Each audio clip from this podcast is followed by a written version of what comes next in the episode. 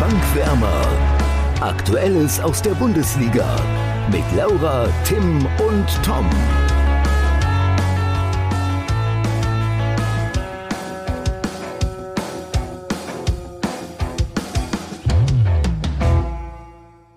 Dortmund und Freiburg lassen die Bayern davonziehen und beim Blick in die Zukunft stellt sich folgende Frage. Ist die größte Spannung in der Fußball-Bundesliga vielleicht schon zur Winterpause raus, Laura und Tim? Ja, also du stellst nein. am Anfang in der letzten Folgen mal so spannende Thesen, aber ich glaube nicht. Also ich finde auch die letzten Jahre, alle reden davon, dass es keinen Meisterschaftskampf gab. Ähm, es gibt immer wieder diesen Showdown zwischen Dortmund und Bayern zu einem gewissen Zeitpunkt. Klar ist irgendwann. Und Leipzig zum Teil auch. Ja, aber Leipzig. Ja. Jetzt diese Saison noch Leipzig nicht so, aber. ich jetzt mal raus erstmal.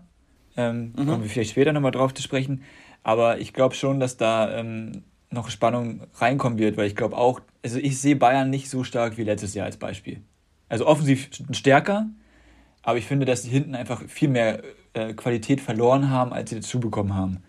Ähm, also vom Potenzial her nicht durch Upamecano, ist ja klar. Aber es ist auch klar, dass er in seiner ersten Saison bei Bayern nicht auf diesem Top-Niveau jedes Spiel spielen kann. Haben wir ja schon gesehen. Und mhm. dann kann mal so ein 5-0 gegen Gladbach vorkommen. Und wer weiß, wie oft das noch in der Saison passiert. Aber ja.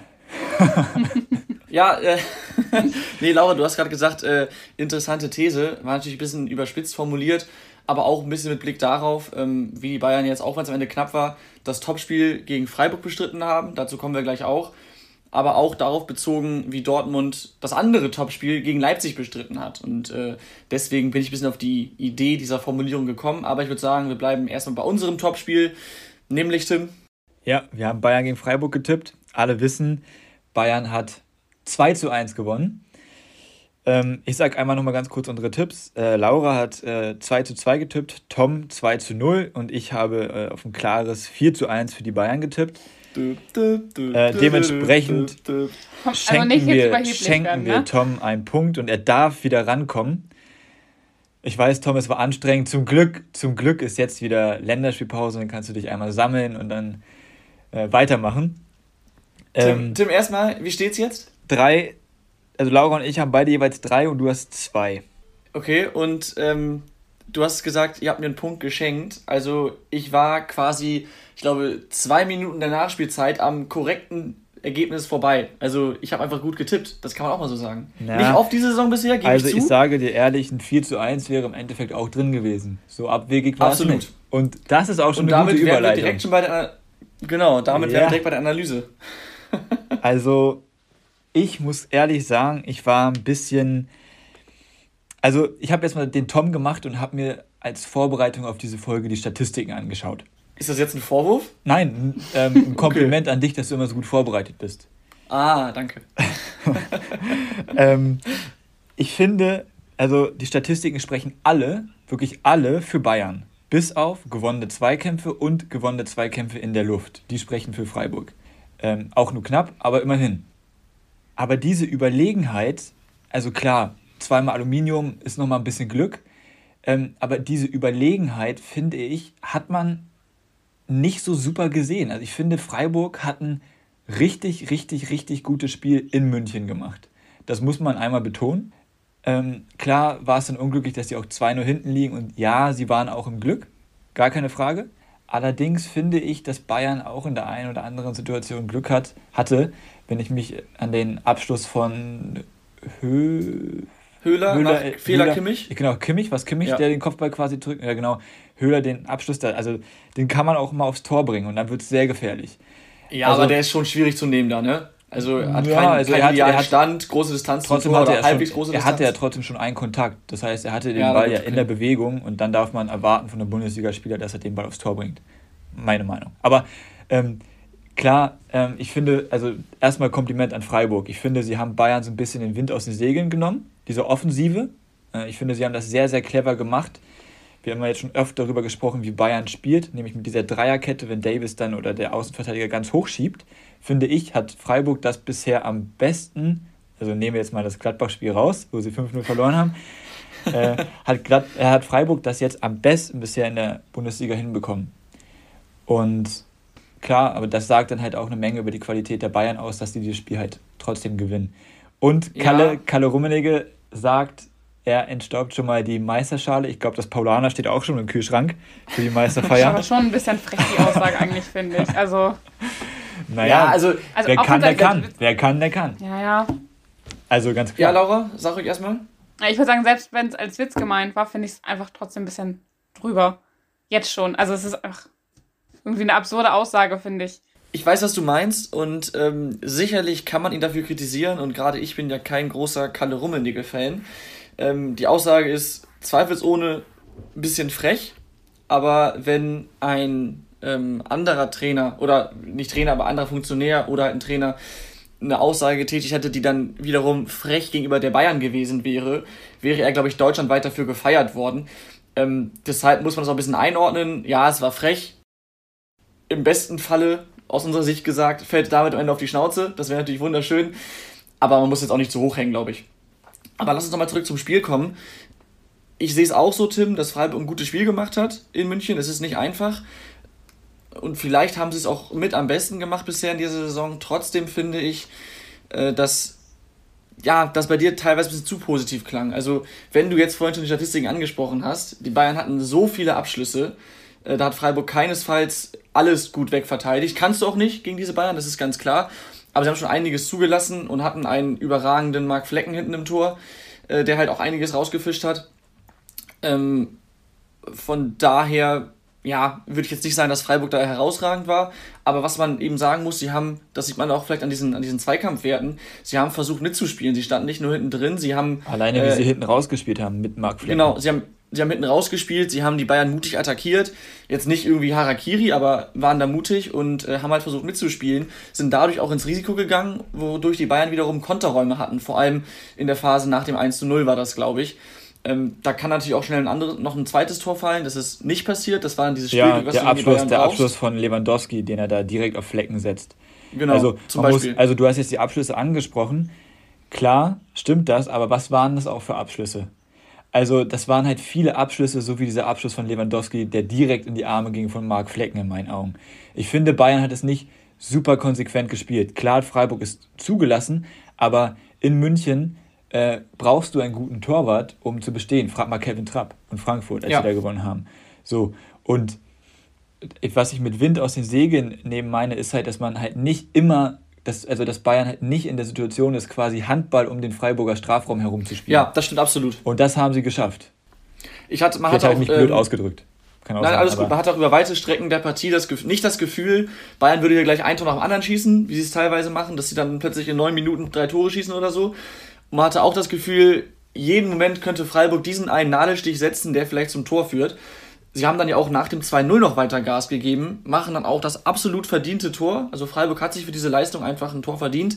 Trotzdem, und das hast du vorhin, glaube ich, schon mal gesagt, äh, bei den Tipps, Bayern hätte trotzdem höher gewinnen können. Deswegen würde ich sagen, verdienter Sieger. Ja, Aber ich wie, auch. ich, wie ich letzte Woche gesagt habe, Freiburg geht erhobenen Hauptes vom Platz mit einer Niederlage, wenn auch nicht 0-2, sondern 1-2.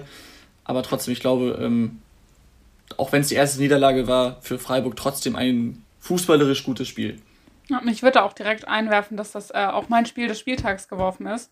Geworden ist, uh. nicht geworfen. Ja, einfach ehrlich, aber gesagt, aus Mangel an Alternativen. Ich bin gespannt, was ihr später habt, weil ich finde, der Spieltag hat ja jetzt nicht so viel zu bieten und ich fand das Spiel insgesamt halt einfach gut, also wie ihr das auch gerade schon beschrieben habt. Ja, also wenn ich da kurz vorgreifen darf, der Spieltag hatte einiges zu bieten, finde ich, aber es waren vor allem immer Phasen in den Spielen, gerne auch mal in der Schlussphase, wo es plötzlich richtig wild und hektisch ja. und aufregend wurde im Spielverlauf selbst war es bei vielen Partien so, da werden wir im Laufe der, der Folge auch noch drauf kommen, glaube ich, war es dann schon so, dass die Partien so ein bisschen vor sich äh, hingeplätschert sind oder eingeschlafen sind. Das stimmt. Ja, ja genau, das meinte ich. Deswegen habe ich halt das Spiel genommen, weil auch, ja. finde ich, beide Mannschaften einfach auch ein gutes Spiel gemacht haben. Also wenn ein Spiel Erster gegen Dritter äh, kein Topspiel sein darf, dann äh, äh, kein Spiel des Spieltags sein darf, dann weiß ich auch nicht weiter. Ja. Danke. dann würde ich sagen, kommen wir zum nächsten Topspiel, oder? Bochum-Hoffenheim ja. meinst du? Nein, Spaß. äh, nee, ich rede natürlich von Leipzig gegen Dortmund. Ja, wer hätte gedacht, dass Leipzig das gewinnt? Also ich nicht, wie wir, also wie ich auch letzte Woche gesagt habe. Ich weiß ehrlich gesagt gar nicht mehr, was ich gesagt habe, aber ich glaube, ich habe es auch nicht geglaubt. ich glaube, keiner von uns hat gesagt, dass Leipzig gewinnt. Ich glaube, wir haben alle gesagt, es wird relativ deutlich für Dortmund. Also da muss man halt auch so sagen. So kann man sich irren, ne? Ja, aber man muss halt auch ehrlich sagen, wenn man jetzt mal die Champions League-Spiele gegen Paris rausnimmt, war das die beste Saisonleistung von Leipzig. und wahrscheinlich, wenn man die Ajax-Spieler von Dortmund rausnimmt, die schlechteste Saisonleistung von Dortmund. Also, ja, das kann man doch nicht unterschreiben. Also das war, ja, also was ich noch viel, viel interessanter fand als das Spiel, waren die Aussagen nach dem Spiel. Aber vielleicht sollte ich das lieber erst danach sagen, also nachdem wir über das Spiel gesprochen haben. Ja, können wir gerne so rum machen. Ähm, ich muss sagen, warum Leipzig mir auch so gut gefallen hat. Einmal waren sie offensiv viel aktiver. Ich finde, Dortmund hat man so ein bisschen ja, was ist Verunsicherung, aber man hat gemerkt, dass da nicht diese Überzeugung da ist ohne den Haaland vorne drin. Ich weiß, er hat schon mehrere Spiele ohne ihn gemacht, aber jetzt war es sehr extrem. Sie haben da lange Zeit gar keinen Stich gesehen. Eigentlich bis zum 1 zu 1 Ausgleich durch Reus hatte Dortmund keine richtig nennenswerte Chance. Ich glaube, eine Aktion gab es nach Standard äh, für Belling, nach dem Standard für Bellingham, aber sonst nichts wirklich Erwähnenswertes. Und Leipzig vor allem ähm, mit einem aggressiven Mittelfeldpressing oder auch einem äh, guten Gegenpressing nach Ballverlusten. Phasenweise auch sehr hohes Angriffspressing. Ja, phasenweise, genau. Ähm, womit sie dem BVB auf jeden Fall Probleme bereitet haben. Und ähm, daraus sind auch mehrere Torchancen entstanden, die sie dann, und das zieht sich vielleicht auch so ein bisschen durch die Saison der Leipziger bisher, auch nicht gut genutzt haben. Und ähm, deswegen war das so ein Spiel, wo man sagt, na, wenn Leipzig jetzt nicht bald das 1-0 macht oder auch nach dem 1-0 das 2-0, dann kann sich das Böse rächen. Und so war es dann ja auch fast. Ja, also ich glaube, das 1-1, das war ziemlich unverdient. Und Absolut. Wenn man mal phasenweise gesehen hat, also Leipzig fand ich, hat teilweise die Dreierkette im Aufbau so hoch attackiert.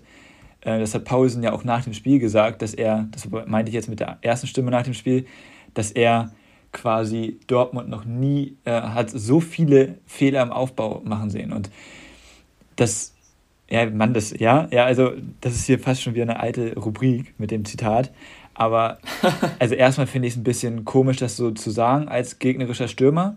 Also klar, es ist eine Feststellung und klar darf man das auch sagen, aber vielleicht nicht, wenn man so schlecht drauf war wie Leipzig, finde ich, wer im Glashaus sitzt und so weiter und so fort. Aber er hatte recht.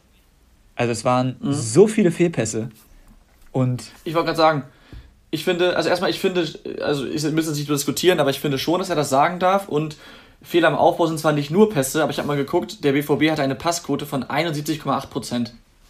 Das Schlecht. ist unterirdisch. Für, für einen Verein dieses Formats oder für eine Mannschaft dieses Formats. Also, das ist generell in der Bundesliga vielleicht Durchschnitt, maximal.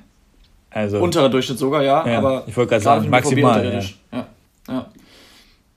Nee, genau, und ähm, was mir noch aufgefallen ist, habe ich mir sogar aufgeschrieben. Wir haben Oha. vor einigen Wochen mal über Leipzig, über Leipzig gesprochen, äh, dass sie wenige Spieler haben im Zentrum oder auch aus der Innenverteidigung, die den Aufbau spielen, wusste, dass das die kommt. linienbrechende Pässe spielen. Und wenn man sich mal dieses 1 zu 0 von Kunku und diesen herausragenden, linienbrechenden Pass von Guardiol anschaut, lieber Tim, das ist doch einfach Zucker, oder? Also, dazu, also ja, keine Frage, es war ein schöner Pass. Aber diese Linien, die gebrochen wurden, ja, die standen auch so offen. Also da hätte meine Oma durchspielen können. Also bei allem Respekt. Das, oh, Respekt war, an deine Oma. Ja, sogar mit ihrem linken Schwachen. Äh, aber also, also klar, gar keine Frage, das soll das jetzt nicht schlecht reden. Nein, nein, klar. Ähm, es war ein super Pass, aber sie standen auch einfach so offen. Also ja. fand ich schon, ja. Aber das war auch genau mein Gedanke, als ich das Tor gesehen habe. Und ich. Mhm. Aber auf der anderen Seite, ähm, was man auch sagen muss, das 1 zu 1 vom BVB war fast genauso schön, würde ich mal behaupten. Auch da ein Superball von, von Meunier, auch linienbrechend, äh, wo er da Reus findet, der auch einen sehr guten Laufweg in der Situation hat, ganz knapp dann kein Abseits ist. Ähm, und das war so ein Moment, wo ich dachte, ich war natürlich für Dortmund in dem Spiel. Ich glaube, äh, das ist vielen Leuten klar. Wo ich dachte, oh, jetzt drehen sie das doch noch so und gewinnen unverdient mit 2-1 in Leipzig oder sogar 3-1 am Ende noch. Aber dann hat Paul ja relativ schnell nach dem Ausgleich äh, die erneute Führung geschossen, was absolut verdient war nach der starken Leistung. Ähm, und dann hat Dortmund hinten raus dann nochmal versucht, aber ich finde, sie wurden nie so richtig zwingend, dass da ein Ausgleich in der Luft lag. Oder ein, ein, ein, ein erneuter Ausgleich. Ja, das stimmt. Und vielleicht liegt das auch so ein bisschen mit an der Kritik von, vom Kapitän, der dann die Grundordnung, die Dreierkette, ja, wie ich finde, schon stark kritisiert hat. Weil er dann gesagt hat, dass wenn sie jetzt mit einer Dreierkette hinten spielen, ähm, dass dann halt einfach im Mittelfeld jemand fürs Pressing fehlt, was auch stimmt. Es mhm. ist im Prinzip ist es eher eine defensive Aufstellung und das ist dann ja auch eine indirekte Kritik an den Trainer. Und äh, das fand ich dann interessant. Okay, das erste Mal kommt da jetzt schon leichte Kritik, äh, also vom Kapitän gegenüber Marco Rose öffentlich. Also intern ist, ist es wichtig, dass man sowas anspricht, aber öffentlich ist dann immer noch was anderes. Aber Zorg hat ja mittlerweile auch schon gesagt, die haben miteinander gesprochen, alles okay. Ja, also ich weiß nicht, ob man das wirklich an der Grundordnung festmachen kann, weil ich finde, Dortmund hat auch mit der Dreierkette schon sehr gute Spiele gemacht.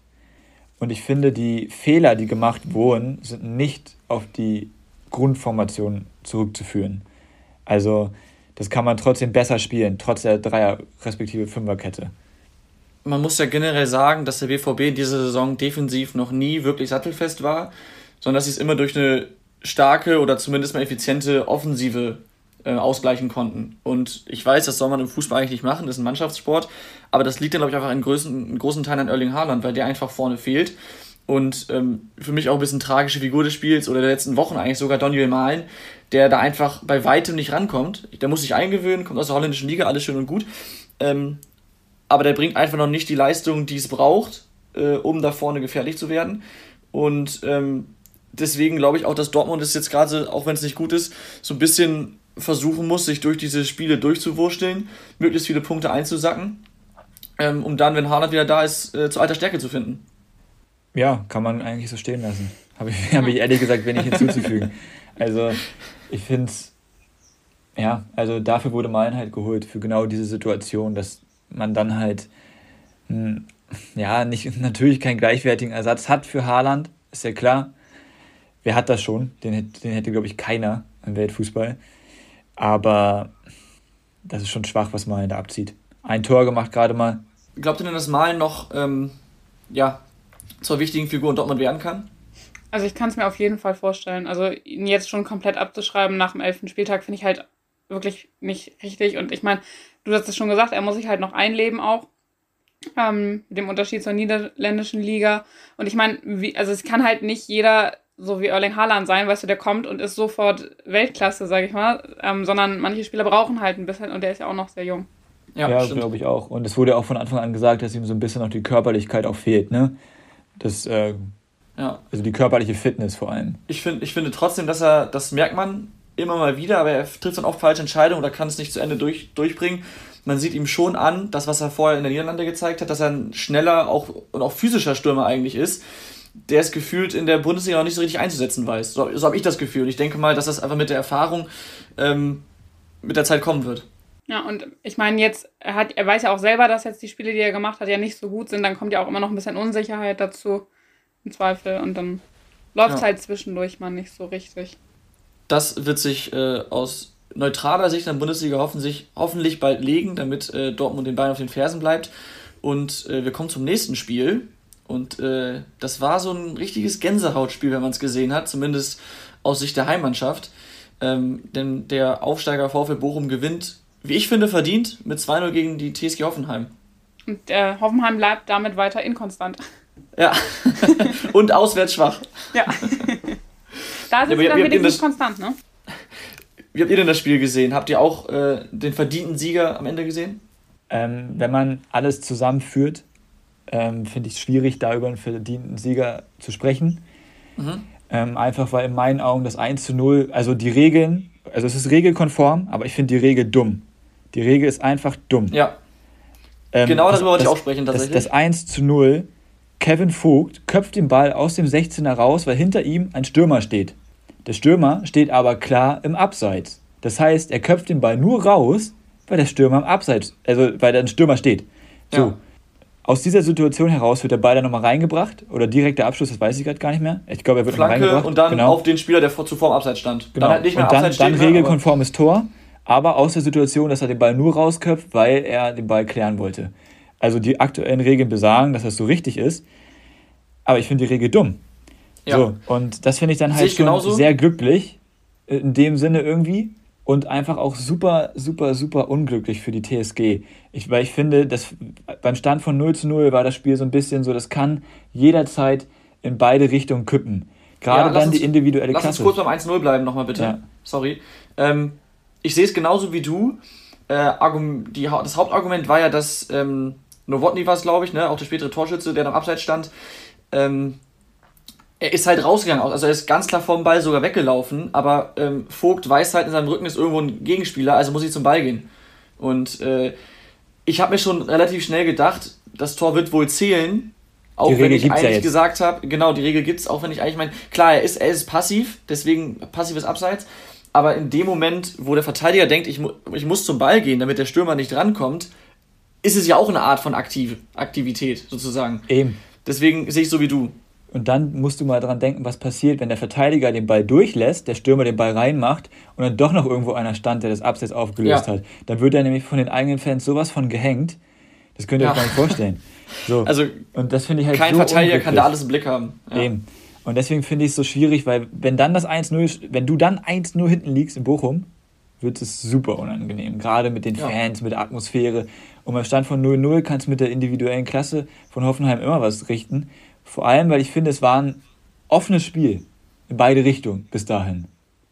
Irgendwie. Ich wollte auch ja. noch was zum 1-0 sagen, weil du hast ja gesagt, das ist glücklich für Bochum. Also ich finde grundsätzlich das, was hier die Regel sagt, äh, schon auch verständlich. Aber ich finde, glücklich ist es trotzdem nicht, weil wenn es die Regel gibt, dann gibt es die Regel halt. Also dann hat es ja nichts mit Glück oder Unglück zu tun. Also so, dass, also wenn jetzt irgendwie mal dann was doch ausgelegt wird, irgendwie ein Handspiel oder so und man dann Glück hat, aber die Regel ist ja einfach so gegeben und deswegen finde ich, kann man da von Glück dann nicht reden. Es ist halt einfach die naja, Regel. Also ich meine, ja, ich verstehe, was du meinst, so meinte ich es aber nicht zu 100 Prozent, sondern ich hab, meinte es so, er köpft den Ball halt unglücklich raus in dieser Situation und das halt wirklich einfach nur, weil dieser Spieler da im Abseits steht. Und das ist halt in dem Sinne unglücklich, dass es halt wirklich genau zu dem ist, der dann die Vorlage spielt.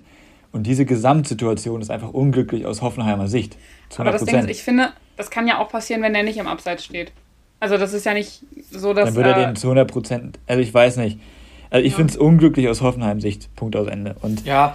das 2-0... Ja, das passiert überragend. Dann. Ja, und da bekommen... Also ich habe keinerlei Sympathien für diesen Verein. Wirklich gar keine. Den Trainer mag ich überhaupt nicht. Bochum aber, jetzt, oder was? Ja. Äh, aber da hatte ich kurz ein bisschen Gänsehaut, als ich das auch gesehen habe, wie dann da alle standen und sich dann gefreut haben. Und da sind wir auch ja. schon bei meinem Gewinner des Spieltags, weil erstes Bundesligator und das aus 63 Metern. Also Pantovic, Glückwunsch zum Gewinner der Woche. Ja, sehr passend. Ähm, ich hatte dich vorhin ein bisschen beim Spielverlauf abgewürgt, Tim. Ich würde da gerne nochmal drauf zurückkommen. Äh, ich ich habe vorhin gesagt, ich, dass ich Bochum als verdienten Sieger sehe. Du meintest, in Gänze nicht unbedingt. Und es stimmt, Hoffenheim ist gut gestartet, hat aber wie so oft, würde ich sagen, die Chancen nicht genutzt.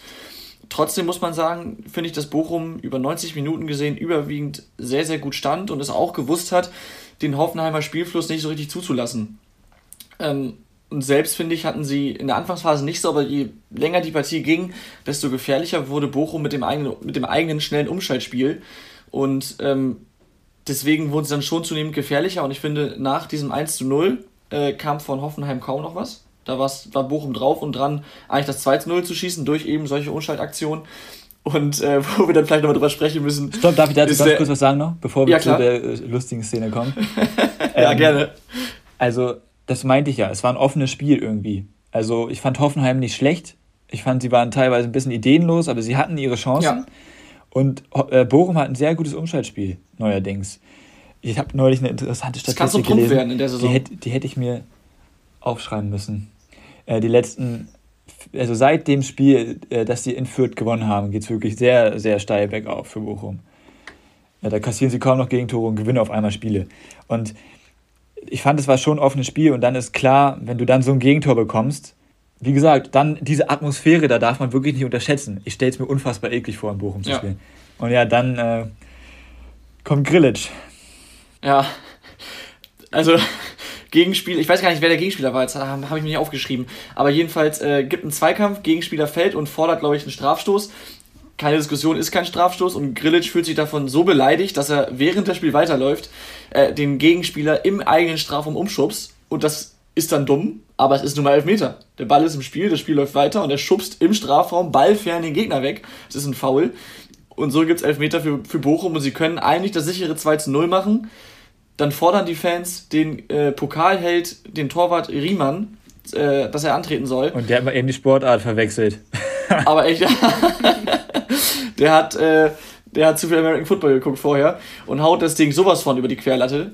Ja, mich freut es ein bisschen. war schon Wahnsinn. Mich freut es ein bisschen, weil ich mag den nicht.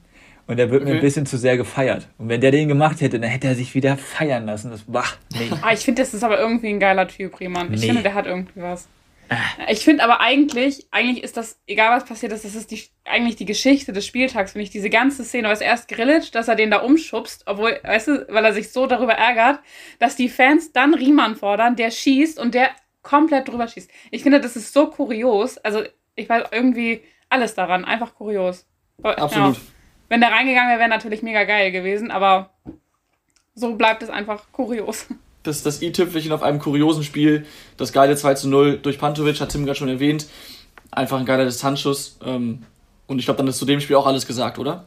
Würde ich sagen. Ja, Tim, dann äh, leck dir die Wunden, reiß die Pflaster mit Bedacht ab. Wir kommen zu deiner Hertha. Ja, aber ganz ehrlich, äh, hätte jemand gesagt, ein Unentschieden gegen einen Europa League-Teilnehmer, hätte ich unterschrieben. Ja, denn Hertha, er spielt sich ein 1 zu 1 gegen Leverkusen. Ja. Er spielt, nicht er kämpft oder er mauert oder sonst was. Ja, also es war ein ordentlicher Auftritt von der Hertha, aber es war auch wieder der Dardai-Fußball. Sprich, viel Rumgeschiebe. Ich habe das ganze Spiel geguckt. Ich bin ab und zu vielleicht leicht weggenickt, aber nur ganz vielleicht. ähm, es ist unfassbar viel Herumgeschiebe und es ist unfassbar viel darauf hoffen, dass vorne irgendjemand eine Idee hat. Und dann das Tor, dann das Tor, ja.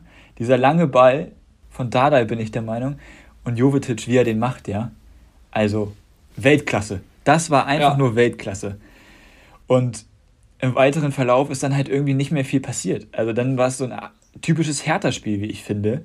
Ja, aber ich, ich finde, ähm, das trifft vielleicht auch im Vergleich zur vergangenen Saison. Also du hast schon gesagt, es war kein hochklassiges Spiel, aber es war ein leidenschaftliches Spiel. Und gerade bei Hertha, ich habe jetzt nicht alles sehen können, aber ich hatte das Gefühl, dass sie immer wieder Situationen haben, wo sie extrem gallig gegen den Ball waren und auch dann im äh, Aufbauspiel der Leverkusener wichtige Ballgewinne hatten. Ich denke da vor allem an Stuart Zerda, ja. wo sie auch einige Chancen dann ähm, bekommen haben, dann auch schnell einen Zug zum Tor hatten. Das sah bisweilen schon ganz gut aus. Und ähm, wenn du das konsequent in einem Spiel oder in die verschiedenen Spiele mit reintransportierst und dir mehrere solche Chancen erarbeitest, dann machst du auch deine Tore.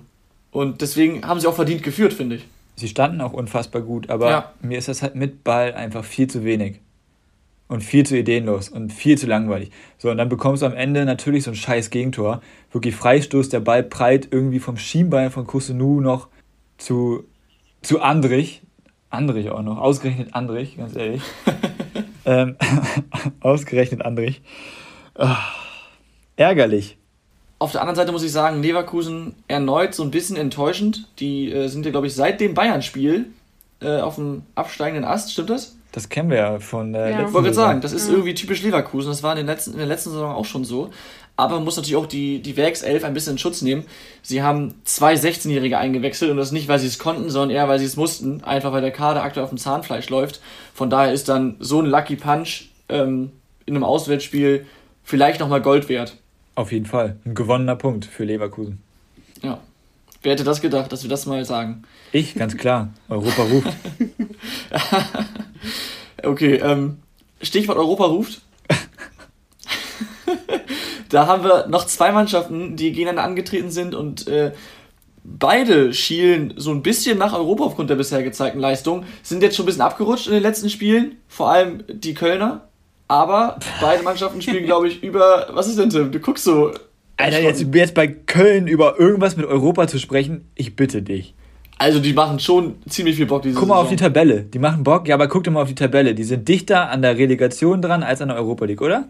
Nee. Nee? Drei Punkte auf den siebten, vier auf den sechsten und fünf vor dem sechzehnten. Ja.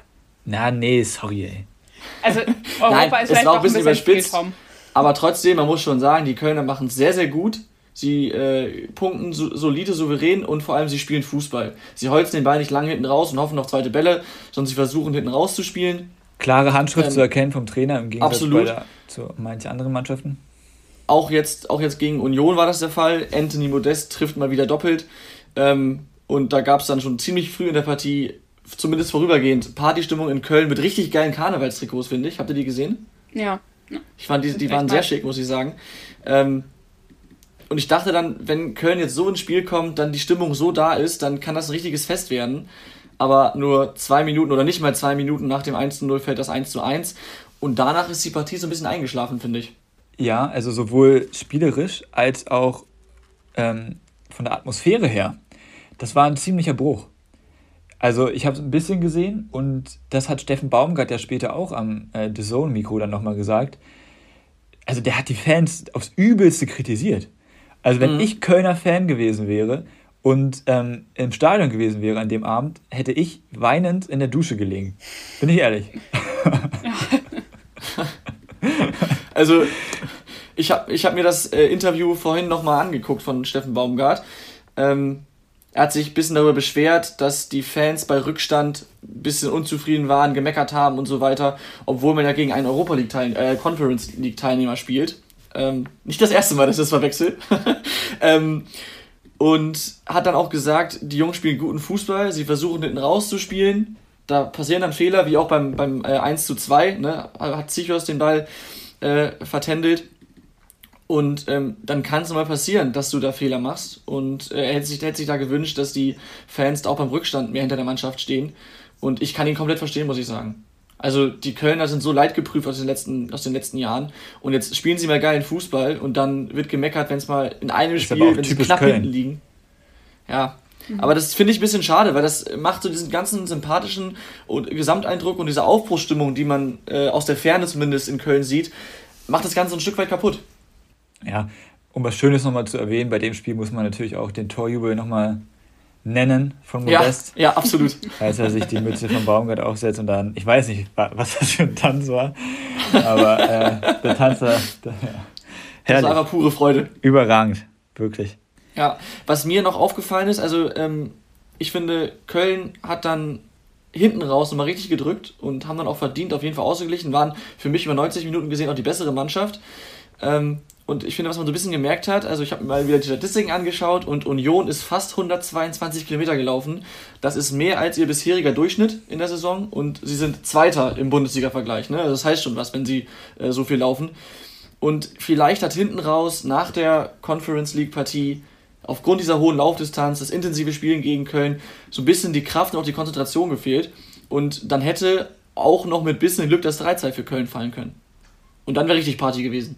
Dann wäre echt richtig Party gewesen. Aber ja, du hast recht. Also, ich hatte auch den Eindruck, dass Union ein bisschen platt ist. Ich glaube, die freuen sich jetzt äh, auf die Länderspielpause und legen sie erstmal in die Eistonne. Ja, das stimmt. Dann wollen wir noch ein Spiel schnell ansprechen. Hatten wir noch eins? Ja. Führt gegen die Eintracht. Ist ja relativ schnell erzählt, ne? Führt mit dem neuen Negativrekord. Also ein Punkt nach elf Spielen. Das Spiel ist eigentlich nicht schnell erzählt. Das, ich wollte äh, gerade sagen. Also ja, neuer Negativrekord. Aber ich habe ja in den letzten Wochen immer wieder gegen Fürth geschossen. Ich finde nach wie vor auch zu Recht, aber ich finde, sie haben echt eine gute Partie gemacht gegen Frankfurt. Ja, ich finde, das einfach keine aber Bundesliga-Mannschaft. trotzdem schon häufiger. Also auch gegen Leipzig war das ja eigentlich in der ersten Halbzeit relativ ordentlich, aber ja, das stimmt, das stimmt. Ja, aber ich hatte jetzt über, also äh, Fürth hatte viele Chancen, haben aber wieder nicht das Tor getroffen und das musst du halt einfach, wenn du, wie Tim gerade sagte, glaube ich, äh, einfach keine Bundesligamannschaft bist, musst du zumindest die Chancen nutzen, die du hast und das machen sie nicht und dann ähm, gehen sie blöd in Rückstand äh, gegen Frankfurt durch, durch einen Fehler, glaube ich, und Rode macht es dann am Ende das 1 zu 0. Ähm, ich dachte, das, das Spiel wäre schon... Tor von Boré. Ja, also. ich dachte schon, ich dachte schon, das Spiel wäre dann gelaufen nach dem 1-0, aber Fürth hat weitergemacht und ähm, machen den Ausgleich in der Nachspielzeit schon. Absolut verdient, Ekstase pur und wäre so ein schöner Punkt gewesen. Der hätte am Ende nichts gebracht, aber für die Moral wäre das top gewesen. Ja, und dann kassierst du hinten raus, weil du es wieder schlecht verteidigst. Wobei auch eine geile Flanke von Kostic, muss man sagen. Aber kassierst das 2 zu 1 und stehst wieder mit, mit 0 Punkten da. Tja, also. Es läuft momentan nicht für die Vierte. Über Fürth kann man nicht so viel sagen. Ich finde, die sind einfach schlecht äh, aber momentan halt auch wirklich vom Pech verfolgt, was Corona angeht, was Verletzungen angeht. Ist schon nicht so schön. Aber da werden dann nach der Länderspielpause auch wieder einige zurückkommen. Man muss auch sagen, der Sieg für Frankfurt brutal wichtig und vor allem für Glasner, dass er jetzt vor der Länderspielpause, ich will es nicht Ruhe nennen, aber zumindest nicht so viel Unruhe hat, wie er gehabt hätte, wenn sie jetzt keine drei Punkte geholt hätten.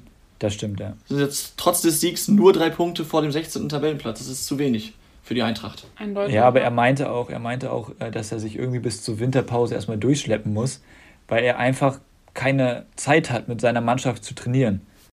Doppelbelastung, ne? Ja. Tim, was ist denn dein Spiel des Spieltags?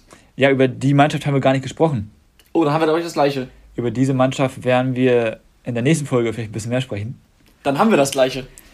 Äh, das ist nämlich Mainz gegen Gladbach. Ja. Freitagabend, richtig geiles Fußballspiel, vor allem, weil Mainz geil war. Äh, weil, ja. weil einfach Mainz geil war, weil die waren so gut und im Endeffekt kann man sich oder kann Gladbach sich bei Jan Sommer bedanken, was der für Paraden hatte, ja. Weltklasse, überragend. So, da muss ja. Wittmar da erstmal wirklich einen perfekt in den Winkel hauen, damit er ihn da überhaupt überwindet. Und vor, wer hätte vor einem Jahr gedacht, dass wir oder dass Bo Svensson auf der Pressekonferenz sitzt und sagt, wir hätten das Spiel gegen Borussia Mönchengladbach gewinnen müssen. Also, einfach ein geiles Spiel. Ich kann dem nicht viel hinzufügen. Es lag vor allem an den geilen Mainzern, ähm, dass es so, so ein Topspiel war. Ähm, was mich vor allem gefreut hat und was auch so ein bisschen mit reingespielt hat, ist, dass ähm, Neuhaus nach seiner Einwechslung getroffen hat. Aber auch Sehr er, wichtig für ihn. Aber auch er schießt gegen den Verein, ne? Ja, man hat auch im Torjubel gesehen, ähm, also erstmal im Interview danach. Ja, genau. Er hat ja, was er dann danach oder davor, weiß ich gar nicht. Auf jeden Fall ihm fehlt ein bisschen die Rückendeckung, hat er gesagt. Aber auch der Torjubel, da hat man dann gerade in Verbindung mit den Aussagen von ihm schon gesehen, der ist unzufrieden und zeigt, dass er auch noch da ist. Ja, aber Adi Hütter wurde dann darauf oder wurde damit auch nochmal konfrontiert. Können wir nächste Woche gerne nochmal ausführlicher darüber sprechen. Und er ja. hat gesagt, äh, was für Rückendeckung? Ich stelle nach Leistungsprinzip auf. ja, hat er auch recht. Ja, ja stimmt. Äh, ich habe meinen äh, Spieler des Spieltags oder mein Gewinner der Woche heißt das ja. Spieler des Spieltags, bitte. Ja. Äh, hab ich ich habe den ja schon gesagt. Äh, wen habt ja. ihr da? Ja, ich habe Bochum. Also einfach, weil ich finde, dass sie das für den Aufsteiger richtig ordentlich machen. 13 Punkte nach 11 Spieltagen. So stellt man sich das vor, glaube ich, in Bochum. Ich habe Christopher Nkunku, hat herausragend gespielt und hat jetzt schon in 17 Einsätzen, also in allen Wettbewerben gesehen, 18 Torbeteiligungen. So viele hatte er in der gesamten letzten Saison nach 40 Spielen. Ja, ja äh, alleine der doppelte Sidan war es wert, wo er dann danach noch gegen den Pfosten schießt gegen Dortmund. Also ja, das war stimmt, eine Weltklasse-Aktion. Und dann habe ich noch, und das ist jetzt mal äh, verdient, Niklas Füllkrug, äh, wer das hinterfragt, muss einfach mal seine persönlichen letzten, ich glaube, zwei Wochen ungefähr anschauen. Dann ist das, glaube ich, auf jeden Fall nicht in Frage zu stellen. Gut, kommen wir zu den Schätzfragen. Äh, wir haben es vorhin schon thematisiert. Milos Pantovic hat gegen die TSG Hoffenheim aus 63 Metern das leere Tor getroffen. Geile Bude, pure Eskalation danach in Bochum. Aber es war natürlich allenfalls eine billige Kopie des Jahrhunderttors eines gewissen Fußballers, nämlich Diego Rivas da Cunha, der zu seinen besten Zeiten, nämlich damals zu Werder Bremen, gegen Alemannia Aachen beim Stand von 2 zu 1 auf ähnliche Art und Weise das 3 zu 1 geschossen hat. Und da lautet meine Frage, aus wie vielen Metern war das Tor damals? Willst du anfangen, Laura? Ja, ich würde 68 Meter sagen. Okay. Ich sag 65. Damit geht der Punkt an Tim. Es war eine kleine Fangfrage, denn es waren ebenfalls 63 Meter. Ah, okay. okay. Er war zwar mhm. weiter in der eigenen Hälfte, aber eben auch zentraler, deswegen hat er den direkteren Weg zum Tor. Okay. okay. Dann, auch den haben wir gerade schon thematisiert, äh, baut ja alles schön aufeinander auf. Jan Sommer hat mal wieder überragend gehalten und er hat jetzt gemeinsam mit Lukas Radetzky die meisten Paraden in der bisherigen Bundesliga-Saison. Ah. Und ich möchte euch fragen, wie viele? Kannst du verraten, wie viel Radetzky hat? Ha! Spaß. Riesengeld. Ich hätte es fast ähm. gemacht, gerade versehentlich. äh, wer ist ein Zweiter? Kannst du da einen Wert sagen? Oh, das müsste ich jetzt nachschauen. Aber nee, das ist zu nah dran. Die tun sich alle nicht viel. Oh, ich kann es nicht einschätzen. Ja, du musst aber jetzt. Ich gebe euch einen Tipp, es sind unter 100. Unter 100? Was ist? Ja, natürlich. Alter, ich hätte jetzt fast was mit 300 gesagt. Was? ja. Also Paraden ist nicht Ballkontakt, ne Tim? Ähm, dann 91. Okay. Äh, 85. Punkt geht an Laura, es sind 31. Ja, ich wollte oh. Spannung. Was? Erst? ja. Okay, okay, Ich, wollte, ich wollte die Spannung ein bisschen hochhalten hier. Damit steht es 1 zu 1. Und wir kommen äh, zur dritten Frage. Es gab auch an diesem Spieltag, das ist glaube ich rausgekommen, wieder einige Tore in der Schlussphase. Und ähm, ich habe mir mal die Anzahl der Tore, die in dieser Saison nach der 90. Minute, also in der Nachspielzeit gefallen sind, angeschaut. Und da hätte ich gerne eine Schätzung von, eine Schätzung von euch, wie viele das denn waren. Hm, ich würde sagen neun. Okay. Kann jetzt zu wenig sein, aber ich sag neun. Ja, machen wir es mal zweistellig. Die 31 bringt sonst immer Glück. Machen wir es falsch rum, machen wir die 13. Damit geht der. Geile Antwort. Sorry. Äh, damit geht der Punkt an Tim und er hat gewonnen, denn es sind sage und schreibe 19 Tore. Oh, die meisten viel. davon hat übrigens der VfL Bochum mit drei. Also man sieht auch daran, es ist eigentlich relativ gut aufgeteilt. Und damit wären wir schon am Ende der Folge angekommen. Aber bevor wir das Ganze hier ähm, beenden, Tim, du hast noch eine Ankündigung, glaube ich, für nächste Woche. Richtig, wir haben schon angedeutet, nächste Woche wollen wir über Borussia München-Gladbach ein bisschen mehr sprechen. Und dafür kommt eine Legende. Er ist Schauspieler, Moderator, Podcaster und man kennt ihn als Stadionsprecher, denn es ist der Stadionsprecher von Gladbach. Thorsten Knippertz, bekannt als Knippi, wird äh, unser Gast sein. Und wir werden ein bisschen natürlich über ihn sprechen, äh, aber vor allem natürlich auch über Borussia Mönchengladbach. Das ist natürlich äh, vor allem in dieser Saison hochinteressant. Äh, und da werden wir hoffentlich äh, viele schöne Anekdoten und vor allem auch nähere Infos bekommen. Ich freue mich echt drauf, muss ich sagen. Ich freue mich auch, Laura auch, denke ich mal. Ja.